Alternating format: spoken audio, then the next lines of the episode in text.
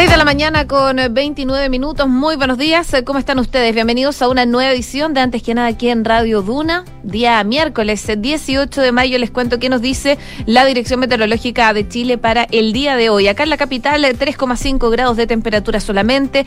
Se siente ¿eh? el frío hasta hora de la mañana. Está cubierto en estos momentos, leve, pero todavía está bastante oscuro. Se espera que cuando ya empieza a amanecer se note que va a estar un poquito más despejado acá en la capital. La máxima va a llegar hasta los 20 grados de temperatura. Si nos vamos a otras zonas del país donde nos pueden escuchar a través del dial, por ejemplo, Viña del Mar y Valparaíso en el 104.1, a esta hora 9 grados, cielos cubiertos, cielos cubiertos de hecho durante toda la jornada del día de hoy. La máxima va a llegar hasta los 13 y se espera que ya mañana podrían tener algo de precipitaciones en esa zona del país. Si nos vamos a Concepción, donde nos escuchan en el 90.1, cielos cubiertos con neblina, 10 grados a esta hora. La máxima va a llegar hasta los 12 y podrían volver las precipitaciones a esa zona del país desde mañana durante la mañana y que se podría mantener hasta el viernes durante la tarde. Y en Puerto Montt a esta hora 0 grados solamente. La máxima va a llegar hasta los 15 acompañado de nubosidad parcial. La lluvia vuelve a Puerto Montt y, los alrededores, por supuesto, desde mañana durante la mañana hasta probablemente el domingo. Eh, es lo que nos dice el pronóstico extendido para las zonas donde nos escuchan, como siempre, a través del dial. Ustedes nos pueden escuchar en todas partes, en todo Chile, en todo el mundo, en duna.cl. Hacemos un resumen de las principales informaciones en los titulares.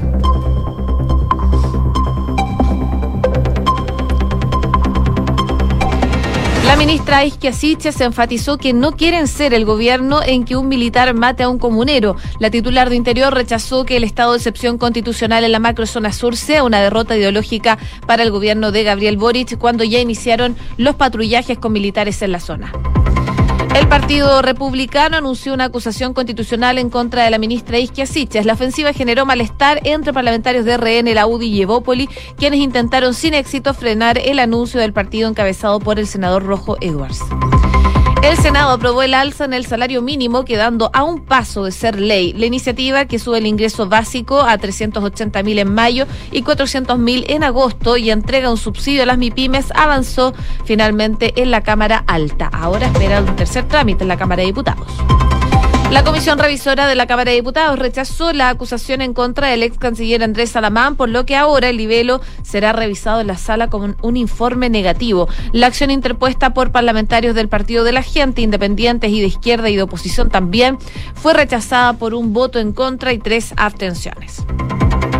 La gerente de clientes de Metro aseguró que el comercio ambulante afectó los desplazamientos tras la explosión de ayer y dijo que es crítico en situaciones de evacuación tener nuestros espacios despejados. Paulina del Campo señaló que la empresa trabaja tanto con el gobierno regional como con diversos municipios para erradicar la presencia de vendedores ambulantes en estaciones y andenes en una tarea que también se mantienen coordinadas las policías. En noticias internacionales, Suecia y Finlandia entregaron formalmente su solicitud de ingreso a la OTAN. El acto emitido en directo en la página web de la alianza tuvo lugar a primera hora de este miércoles, después de que el Parlamento finlandés aprobara adherirse y de que el gobierno sueco comunicase su decisión de pedir la entrada en esa organización. Y la caja negra del avión de China Eastern Airlines, que dejó 132 muertos, apuntó a una maniobra intencional. El aparato Boeing 737-800 se estrelló en la región autónoma de Yunxi, Suwang, el 21 de marzo, sin que la investigación localizara resto alguno de la explosión en orgánicos en inorgánicos. Y en noticias del deporte, esta semana se disputa la quinta fecha de la fase grupal de la Copa Libertadores, crucial en el destino de los chilenos. La Universidad Católica perdió con Flamengo ayer, quedó eh, tercero en el grupo H sin oportunidades de avanzar en la fase de octavos de final y solo podrá aspirar por un cupo en la Sudamericana en la última fecha. Colo Colo, en tanto, jugará con River Plate este jueves en Buenos Aires con la obligación de sumar para dar un paso más en el grupo F rumbo a la siguiente ronda. 6 de la mañana con 34 minutos. Comenzamos la mañana informados en Antes que nada con Josefina Stavrakopoulos. Bueno, como lo adelantaba en los titulares, ya iniciaron los patrullajes militares en la macrozona sur tras la entrada en vigencia del estado de excepción acotado que anunció el gobierno, que ingresó a la Contraloría, que fue avisado y que comenzó a regir durante la noche en distintas rutas de las provincias de Arauco y Biobío y en la región de la Araucanía, donde se desplegaron efectivos de las Fuerzas Armadas y de Carabineros para dar cumplimiento a este estado de excepción acotado que decretó el gobierno. Según se apreció distintos vehículos militares entre caminos y tanques llegaron a eso de las 5 de la tarde al destacamento número 8 Tucapel en Temuco, desde donde iniciaron sus recorridos para poder resguardar las distintas rutas de la zona. Y a eso de las 22 horas junto a carabineros que también recorrían de forma preventiva las carreteras y caminos. Así que ya comenzó, la medida fue anunciada, recordemos por la ministra del Interior, Isquia Siches, durante la noche del lunes, cuando afirmó que el gobierno decidió hacer uso de todas las herramientas del Estado para dar seguridad a los ciudadanos y ciudadanas, decretando este estado de emergencia para el resguardo de las rutas en la provincia de Arauco y del Biobío y en la región de la Araucanía para permitir el libre tránsito de las personas, el abastecimiento y también eh, la ejecución de las políticas que puedan mejorar la calidad de vida de los habitantes en esos territorios. Luego del anuncio, el decreto fue visado por la Contraloría, eh, entidad que hizo la toma de razón de este mismo para más tarde ser publicado en el diario oficial y ahí ya se hizo efectivo, por supuesto, que entrara en vigencia este estado de excepción acotado en la macro zona sur. Por supuesto, hubo reacciones por parte de autoridades luego de que se comenzara con este proceso. La ministra Isquia de hecho, rechazó que la implementación del estado de excepción constitucional en la macrozona sur sea una derrota ideológica para el gobierno de Gabriel Boric y tras indicar que esperan que las Fuerzas Armadas solamente cumplan una labor preventiva para el resguardo de las rutas, destacó que no quieren ser el gobierno en que un militar mate a un comunero. Durante la jornada de ayer, como les comentaba, se publicó esto en el diario oficial, así que las Fuerzas Armadas ya están desplegadas y en esta entrevista que tuvo con Mega y consultada si la implementación del estado de emergencia es una derrota ideológica para el Ejecutivo, Siches dijo que desde que llegaron al gobierno están comprometidos con utilizar todas las herramientas del Estado de Derecho, pero ella reiteraba que el estado de excepción constitucional nadie puede ver como esto una real solución a los problemas de fondo. Y es por eso que... Eh, nos hemos desdibujado, dice, nuestra agenda de largo plazo, eh, trabajar en las medidas de fondo, tanto para restitución territorial, demandas indígenas, como también en paralelo poder perseguir la delincuencia, el narcotráfico, el robo de madera y distintos delitos que ocurren en ese territorio. En ese sentido, recalcaba que en el estado de excepción constitucional hoy día es algo que solamente va a permitir hacer una labor que es preventiva, de protección a las rutas para eh, dos cosas fundamentales. Primero, para permitir el libre tránsito y también para llegar con más inversión social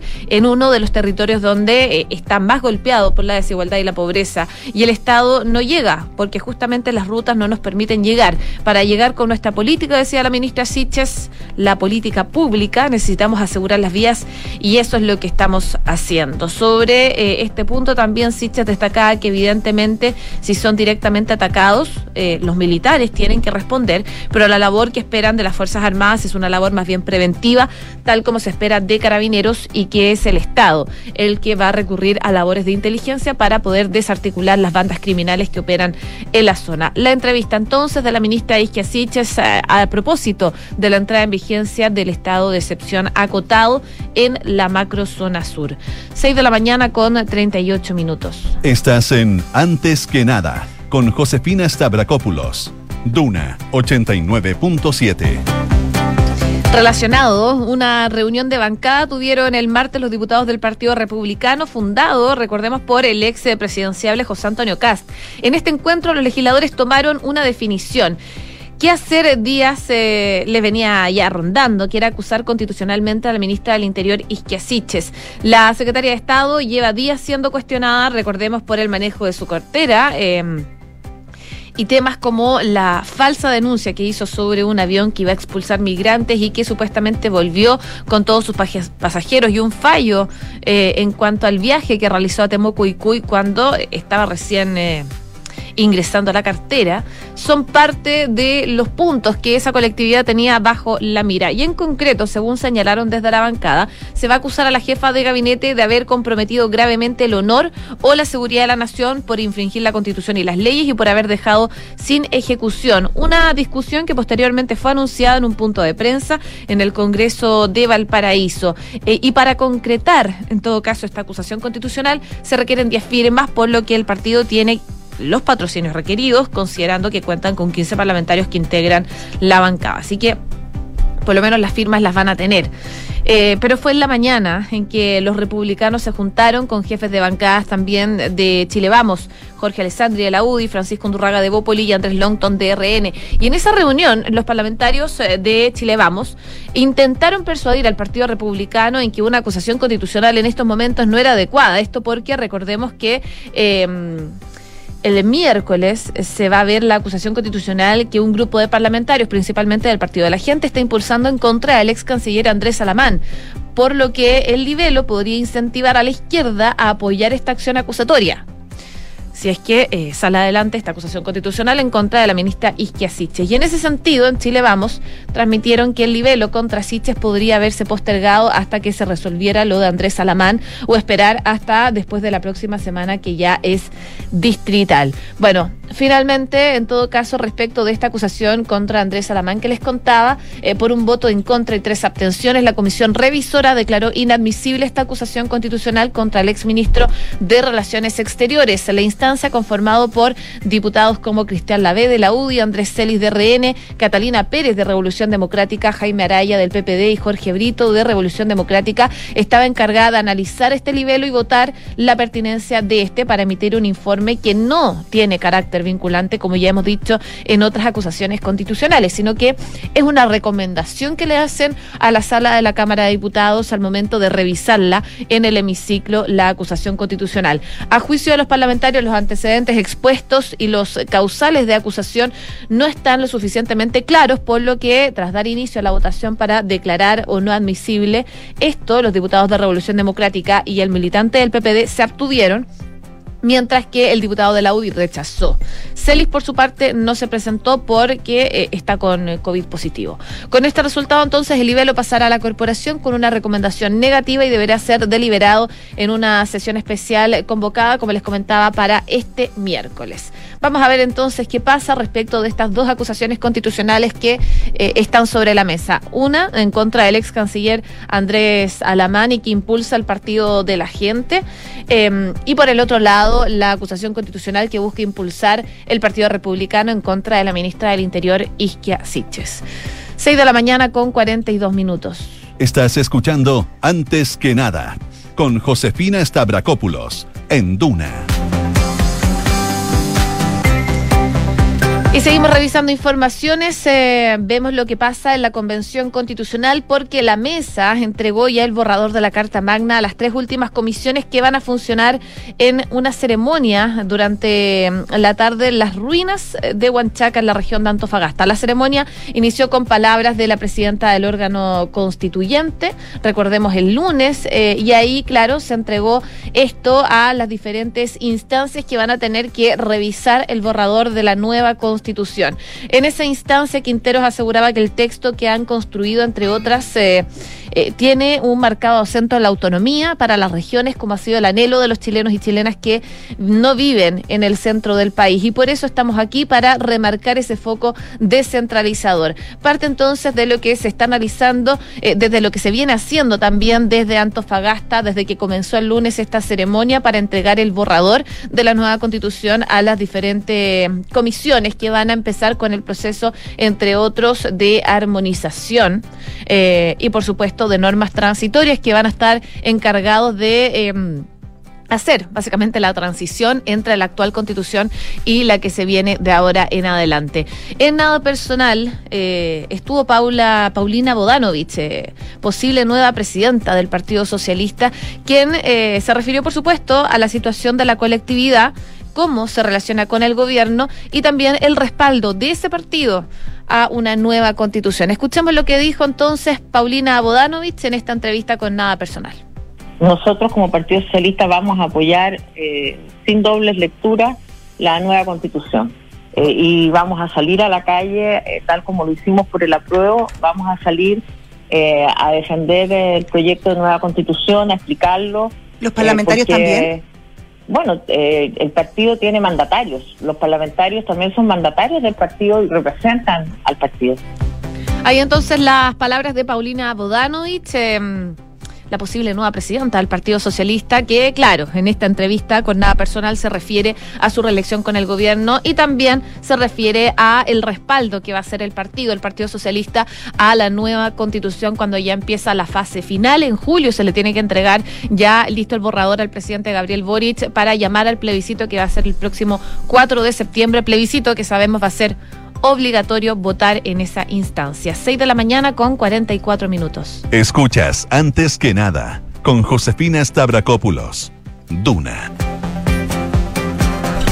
Y el Ministerio de Salud informó ayer que el balance televisado de COVID-19 se, se, va a realizar ya no solo una vez por semana, sino que será dos días, el martes y el viernes. Esta decisión se toma luego del aumento de casos COVID-19 activos y la tasa también de incidencia que muestran cifras preocupantes en los últimos días. De hecho, la autoridad sanitaria explicó ayer que en los últimos siete días se registró un promedio de 3.681 casos diarios, lo que implica un aumento de un 47 ciento respecto de la semana anterior, con 2.494 casos promedios diarios. Al respecto, la ministra de Salud, María Begoña Yarza, sostuvo que en esta semana van a volver a tener el punto COVID los días viernes, así que eh, van a estar presentes los dos días porque van a tener dos puntos a la semana dando cuenta de una cierta proporcionalidad de los requerimientos de información dada la etapa epidemiológica que nos encontramos. En ese sentido, también el subsecretario de Salud, Cristóbal Cuadrado, antes de asumir su cargo en el actual gobierno, crítico de la gestión epidemiológica que llevó a cabo la administración de Sebastián Piñera, va a liderar en ese entonces eh, por la eh, esta instancia y eh, él también fue bastante crítico de las otras autoridades que estuvieron en, en, el, en el gobierno anterior. Y uno de los puntos se trata justamente de los balances COVID-19 que realizaban aquellas autoridades. En concreto sostuvo en una conversación con Radio Universidad de Chile el pasado 9 de junio del año pasado que se va el ministro París haciendo la misma gestión de relaciones públicas que hacía el ministro Mañalich. O sea, cuando todos los días aparecen en prensa, realmente lo que están haciendo no es comunicar el riesgo de la situación, sino que se dedican a tratar de defender algunos logros del gobierno y tratando de que no caiga tan eh, estrepitosamente el apoyo del gobierno. Eso fue lo que dijo eh, el actual subsecretario Cuadrado en una entrevista el año pasado. Por otra parte, una nueva medida se toma luego de las críticas que surgieron de las ex autoridades. En el caso del anterior titular de salud, Enrique París, acusó señales confusas también en la comunicación de riesgo. Así que, claro, sabemos que no hay una fórmula clara para comunicar eh, en estos tiempos de pandemia, pero sabemos que por lo menos el subsecretario Cuadrado en su momento fue bastante crítico con la postura que ha tenido el gobierno anterior. Bueno, la ministra Yarza el día de ayer informó sobre las cifras de vacunación, dijo que la semana pasada eh, vacunaron dosis puestas, más de 850 mil y en ese número es histórico, no se tenía desde diciembre y complementó que el lunes tuvieron una grata noticia de que se inocularon más de 200 mil dosis. Otra de las medidas anunciadas ayer es el retroceso de 20 comunas a fase amarillo de medio impacto sanitario y con este cambio van a ser 131 las comunas del país que van a estar en etapa amarilla. En todo caso, eh, todavía no hay ninguna eh, comuna en el país que se encuentre en fase roja del plan paso a paso, pero eso lo irán diciendo los días con el aumento de los contagios, que esperemos no sea eh, mucho, no pase mayores, pero claramente si siguen aumentando, lo más probable es que se haga un cambio de fase en algunas comunas del país. Y a propósito del Ministerio de Salud, les cuento que ordenó retirar productos antisépticos y establecimientos de salud ya temen que eh, la eventual falta de stock obligue a suspender algunos procedimientos. Esto después de que el Instituto de Salud Pública emitiera dos alertas farmacéuticas donde avisaban la presencia de una bacteria en productos del laboratorio Difen Pharma. Eh, ahí la cartera sanitaria solicitó aislar y suspender el uso de estos insumos independiente de su número de lote. El problema radica en que se trata de productos fundamentalmente para eh, intervenciones y procedimientos clínicos cuya falta puede suspender su realización. El Ministerio de Salud eh, pidió a los establecimientos priorizar su uso. Así que parte de las medidas que están tomando desde el Ministerio de Salud, luego de que el ISP anunciara y alertara sobre esta, esta farmacéutica que tenía problemas en sus lotes, problemas con productos antisépticos y esto claramente podría generar un problema en los procedimientos clínicos. 6 de la mañana con 49 minutos. Estás escuchando Antes que nada con Josefina Stavrakopoulos en Duna. En noticias internacionales, por supuesto, preocupación de lo que está pasando en Ucrania. La resistencia de Azovtal se rindió tras quedarse sin municiones, lo vimos, y ahora un tribunal eh, va a decidir el destino de los combatientes ucranianos en eh, Azovtal tras esta rendición que tuvieron durante la jornada del día de ayer. El líder separatista de Donetsk afirma que los altos mandos ucranianos de la serie todavía, en todo caso, están dentro de esa planta, pero recordemos que ya ayer salieron de la metalúrgica otros 694 militares ucranianos, lo que eleva el total de los defensores que se rindieron, según Moscú, eh, en 954. Entre los evacuados hay un total de 80 heridos, 51 de ellos graves y que tuvieron que ser ingresados en el hospital de una localidad controlada por Rusia en la autoproclamada República Popular de Donetsk. Kiev confirma en... Em, confía en poder eh, intercambiar esos militares por prisioneros rusos, pero Moscú no ha hablado aún de esa posibilidad y eh, por contra de la Duma del Estado de la Cámara Baja tramita hoy con urgencia una resolución que prohibirá un canje con criminales nazi, dice, como califica Rusia a los combatientes nacionalistas del batallón de Azov. Esos defensores están eh, integrados plenamente desde el año 2014 en la Guardia Nacional Ucraniana. Parte de lo que está ocurriendo entonces en Ucrania, producto de la situación que se vive en el país. Y también en otras informaciones a nivel internacional, eh, les cuento que el gigante de streaming Netflix anunció el despido de 150 trabajadores, sobre todo en su sede de Estados Unidos, después de la pérdida de 200.000 suscriptores que la plataforma reportó durante el primer semestre de este año. La desaceleración del crecimiento de los ingresos implica claramente una reducción de nuestros costos como empresa, decía la compañía en un eh, comunicado de prensa. El texto continúa alegando que los cambios se deben principalmente a las necesidades comerciales más que al desempeño individual de los profesionales despedidos y que están trabajando para apoyar eh, esto en una transición tan difícil.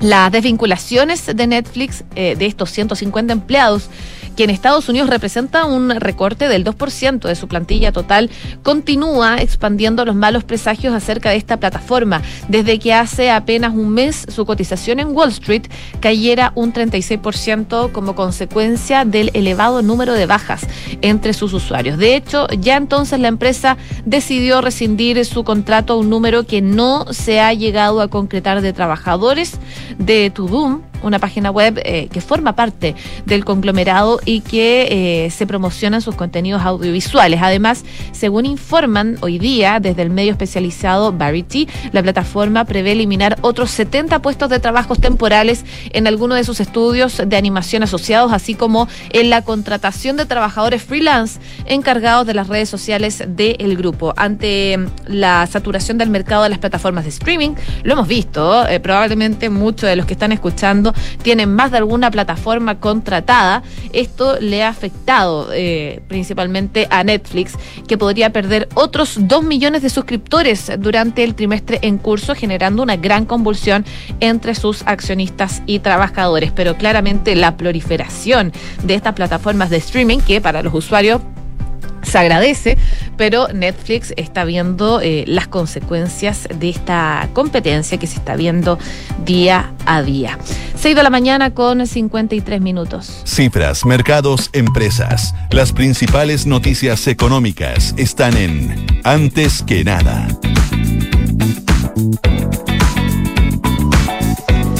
En noticias del ámbito económico, les cuento, la inflación en Chile está a niveles no vistos en más de 27 años. En abril el IPC anual llegó al 10,05, eh, perdón, 10,5%, generando la preocupación de las autoridades y los analistas del mercado. Este escenario a la vez se ha llevado a que el eh, Banco Central haya elevado la tasa de interés a 8,25%, su nivel eh, más alto en casi 14 años. Y en medio de este panorama que le estoy contando, eh, el Departamento de Precios del Instituto Nacional de Estadística se encuentra sin jefe titular.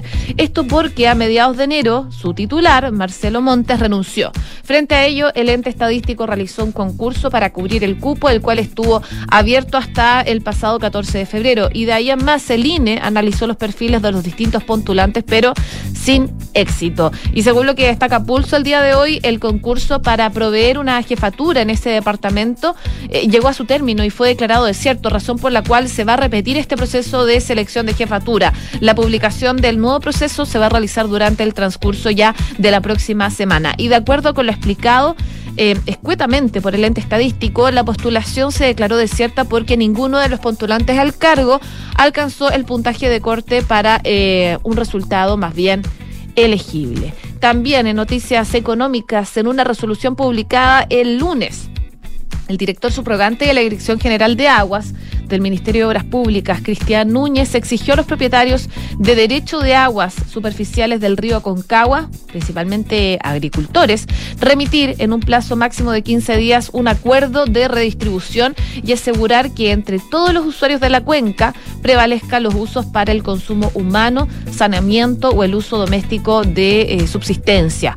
Esta es la primera vez que el gobierno aplica dicha prerrogativa, la que fue incorporada en la reforma del Código de Aguas que fue publicada el 6 de abril y cuyo artículo señala que en zonas con declaratoria de escasez hídrica, la DGA podrá exigir a las juntas de vigilancia, administradoras de derechos de agua, la presentación de un acuerdo de redistribución dentro de un plazo de 15 días corridos, contando desde la declaración de escasez. En este caso, el servicio exigió a los regentes que el convenio a presentar debe remitir la recarga del embalse Los Aromos, que abastece al Gran Valparaíso y al litoral norte de la región para que alcance al primero de septiembre los 25,38 millones de metros cúbicos de agua agua que se necesitan para garantizar la continuidad del servicio. Este martes, según la DGA, la represa alcanza los 8,053 millones. Parte de las noticias económicas que marcan la jornada de este miércoles 18 de mayo.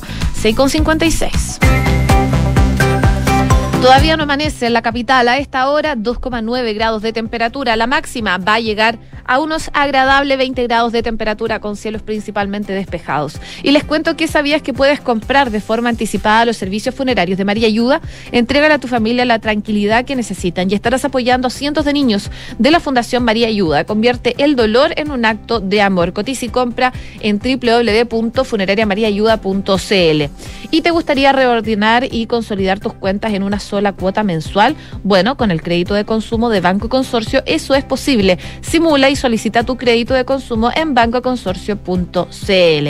Bien a continuación, Duna en punto. Seguimos revisando informaciones aquí en Radio Duna, el 89.5.